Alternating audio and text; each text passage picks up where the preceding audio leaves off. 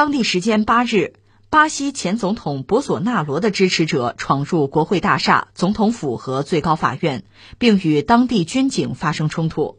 总统卢拉下令国民警卫队进驻巴西首都，恢复秩序。截至目前，已有数百人被捕。与此同时，多个国家和机构领导人及官员对冲击巴西国家权力机构的行为予以谴责，并对巴西总统卢拉表示支持。哎呀，这又是个连续剧哈！昨天我们刚谈到的巴西，就是去年底呢，从巴西开出来的货船，那散货船吧，它运的是玉米到中国来。因为对我们来说呢，主要是要我理解是堵窟窿，因为我们玉米呢，就是说，呃，从海外买主要是两家，一个是乌克兰，一个是美国。美国还好，这个乌克兰因为跟俄罗斯打仗嘛，所以他向中国玉米的这个供给可能出问题。他要出问题，我们这个窟窿很大，中国是个大国嘛，怎么堵这个窟窿？巴西是一个选项。二零一四年我们就开始谈这个事情，那到现在呢，就是等于说船开过来了啊，通道已经开通。当然，中国和巴西的贸易呢，应该说呢，绝不只是玉米了。玉米这个算是到的晚的。你比如铁矿石，我曾经看到过一个数据，就是巴西它那个铁矿石品相非常好嘛，就是淡水河谷，向中国提供二十七亿吨铁矿石。当然，中国铁矿石这个需求量非常之大，除了它以外，还有澳大利亚，甚至还有印度。你看，印度最初曾经不愿意卖中国铁矿石，它那个铁矿石品相非常好，它离中国又特别近，对吧？其实是非常合算的买卖，他不愿意卖，为什么呢？他就说我还得找中国进口钢铁。哦，我卖给他这个石头，然后他炼成钢铁，他又卖给我，他挣这个钱，我不服气，我不愿意接受。印度还有这个比较古怪的想法啊，那是曾经，呃，后来该卖也卖吧，想通了就卖呗，就这么一个状况哈。我们说的是巴西，那巴西呢，这不是二零二三年一月一号，他的新总统，哎呀，其实也是老总统，就是那个卢拉，七十七岁的卢拉上台，大家有兴趣在网上可以搜他那个演讲。他就说嘛，七十七的老头嘛，他就讲，就他做了总统哈，能够让巴西人，让每个巴西人每天能喝上咖啡，就吃饱啊，午饭和晚餐。哎呦，说到这就哽咽，就抹眼泪了啊，底下就欢呼，就鼓掌哈，也挺不容易。就是巴西现在就这么个烂摊子是吧？因为。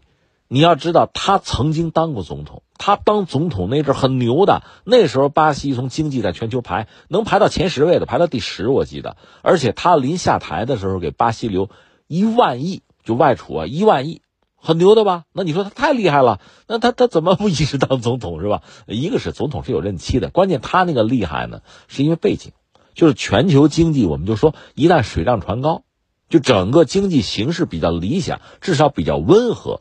那他就不吃亏。你想，巴西本身什么呢？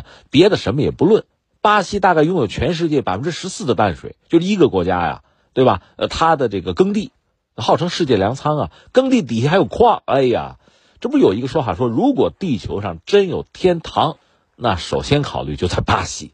那自然禀赋非常好，自然禀赋好，就是这个哪怕是一些初级产品啊、原材料的出口啊，如果全球经济是高歌猛进，那它肯定没问题嘛。呃，卢拉就赶上那一波，所以总统做的漂亮，日子过得也好。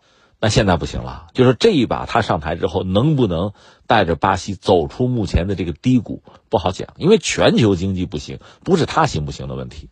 那么他的前任就是博尔索纳罗了。呃，简单讲两句哈，博尔索纳罗号称叫南美特朗普。这个特朗普做美国总统呢，确实他本人很独特。啊，号称叫“董王”嘛，就这个事儿我比你们都清楚，对吧？董王，所以这位博尔索纳罗呢也号称巴西版的什么特朗普，南美的小董王也有这么说的啊，这不是我们编的瞎话，很多人这么叫他啊。而且特别有意思的是，你看，呃，特朗普有一帮拥趸，就是那个 MAGA，让美国再次伟大嘛，那个 MAGA，他的这个拥趸啊，死忠粉啊，呃，确实甚至到制造国会山骚乱，到这个地步，因为他想连任。结果拜登上台了，呃，一个是特朗普本人不认输，我不认为这个拜登有合法性，对吧？你们肯定是作弊了，你肯定是有猫腻啊！我我不服。然后这帮拥趸呢，最后冲击国会山，啊，对我们来讲，围观群众嘛，看个热闹；对人家来讲，这不就造反吗？这不就政变吗？美国就二百多年历史，这事儿没有过呀。这是美国啊，当然特朗普是不是因此还要这个追究他刑事责任？这个咱走着瞧啊，不说了啊。咱现在说的巴西，巴西也出了类似的事情。你看，博尔索纳罗号称那个南美特朗普，对吧？巴西的特朗普，博尔索纳罗的拥趸、支持者、死忠粉也搞了一个类似的冲击国会山。这这简直是复刻是吧？一模一样，就出了这么一出，这让新上来这个卢拉接手的这个烂摊子就更烂。当然，这里面有几点，一个是博尔索纳罗已经跑了，就是全家举家跑到美国去了。他不跑也不行，他不跑的话，如果留在巴西，恐怕也会被追究责任，搞不好有牢狱之灾。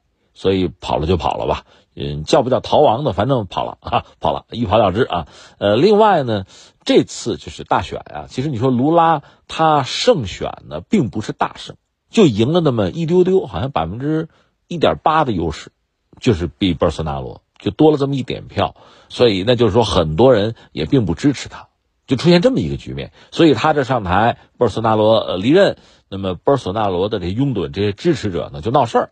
啊，就总统府也冲击了啊，搞得这么乱七八糟。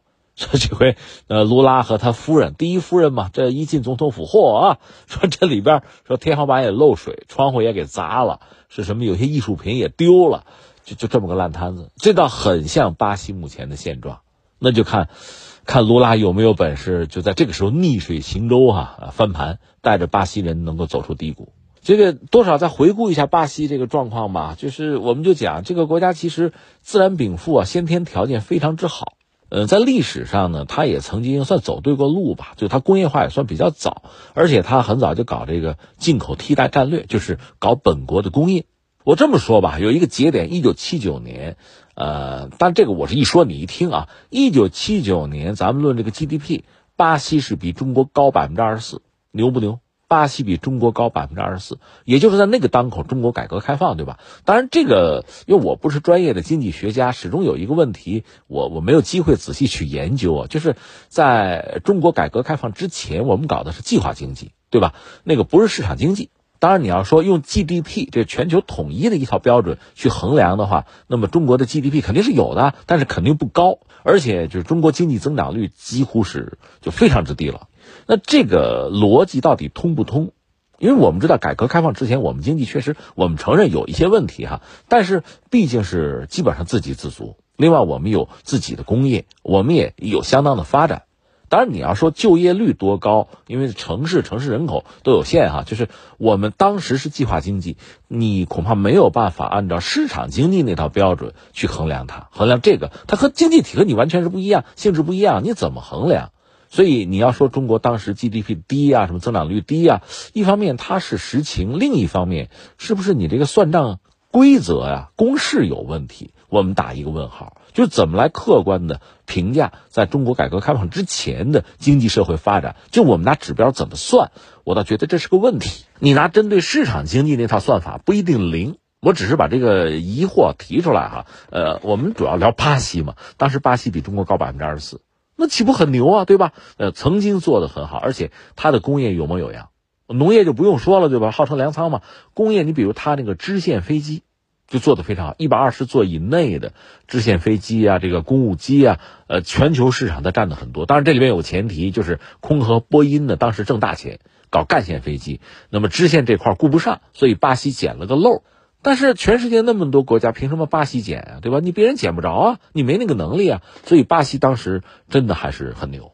这是一九七九年，但是之后确实形势逐渐在发生变化哈。那巴西很多的这个问题啊、矛盾就出来了，就是和很多拉美国家一样，他也是搞高福利。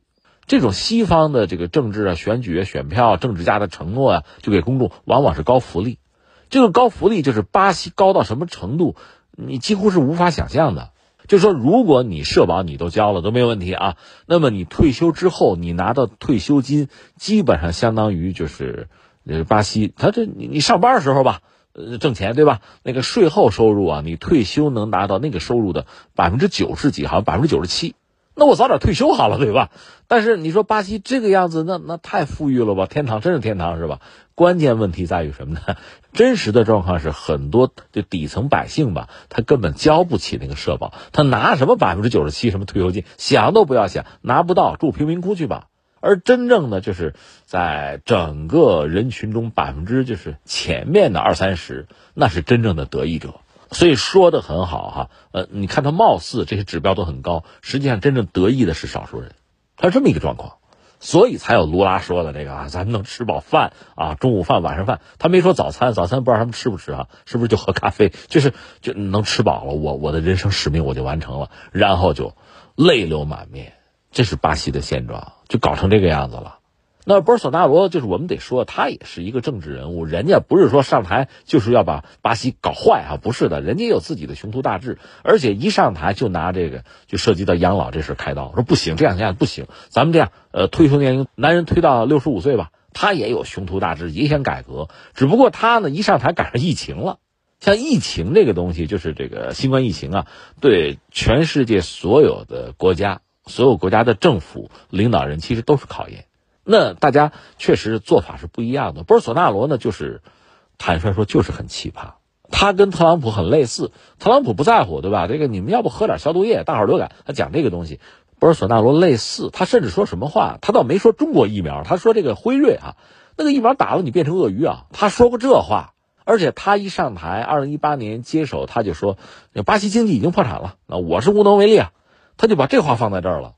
他确实很敢说，说了很多不负责任的话，呃，最后呢，很多问题没有解决。你说养老这怎么解决？说李小强打击腐败，没等打击腐败，他这么一折腾，俩卫生部长辞职，说我巴西黑帮干脆替政府行使职责，就是封城，开始搞这些东西。最后你看，还有一些州长向中国求救，就搞疫苗嘛，就很多州长不听他的了，就搞成这个样子。那这也算是一个考试，你赶上了，你赶上了，你考试没及格呗。所以这些问题确实最后导致他下台了。他下台，但卢拉上台，卢拉得票也并没有比波尔索纳罗高太多。就这个社会是分裂撕裂的，这是巴西目前其实挺要命的一个事情。如果大家能够达成共识啊，拧成一股绳，很多事儿都好办，是吧？其利断金啊，对吧？关键是你达不成一个共识，寻找最大公约数很困难，这就很麻烦。所以这次卢拉一上台，你看。波尔索纳罗的那些支持者，老大已经下台了，已经到美国去了。我们不，我们还要闹啊！那那那，你想巴西怎么样能够形成共识？怎么样能够往前走啊？这恐怕是卢拉要解决的，就是最主要的、最直接的一个问题。只有把这个事儿摆平了，是吧？整个巴西社会能够达成共识，能够团结在以他为核心的这个政府周围，是吧？听这个船长的话，听这个舵手的话，那咱们想办法找一个方向，咱们突围。这才有可能带着国家走出困境。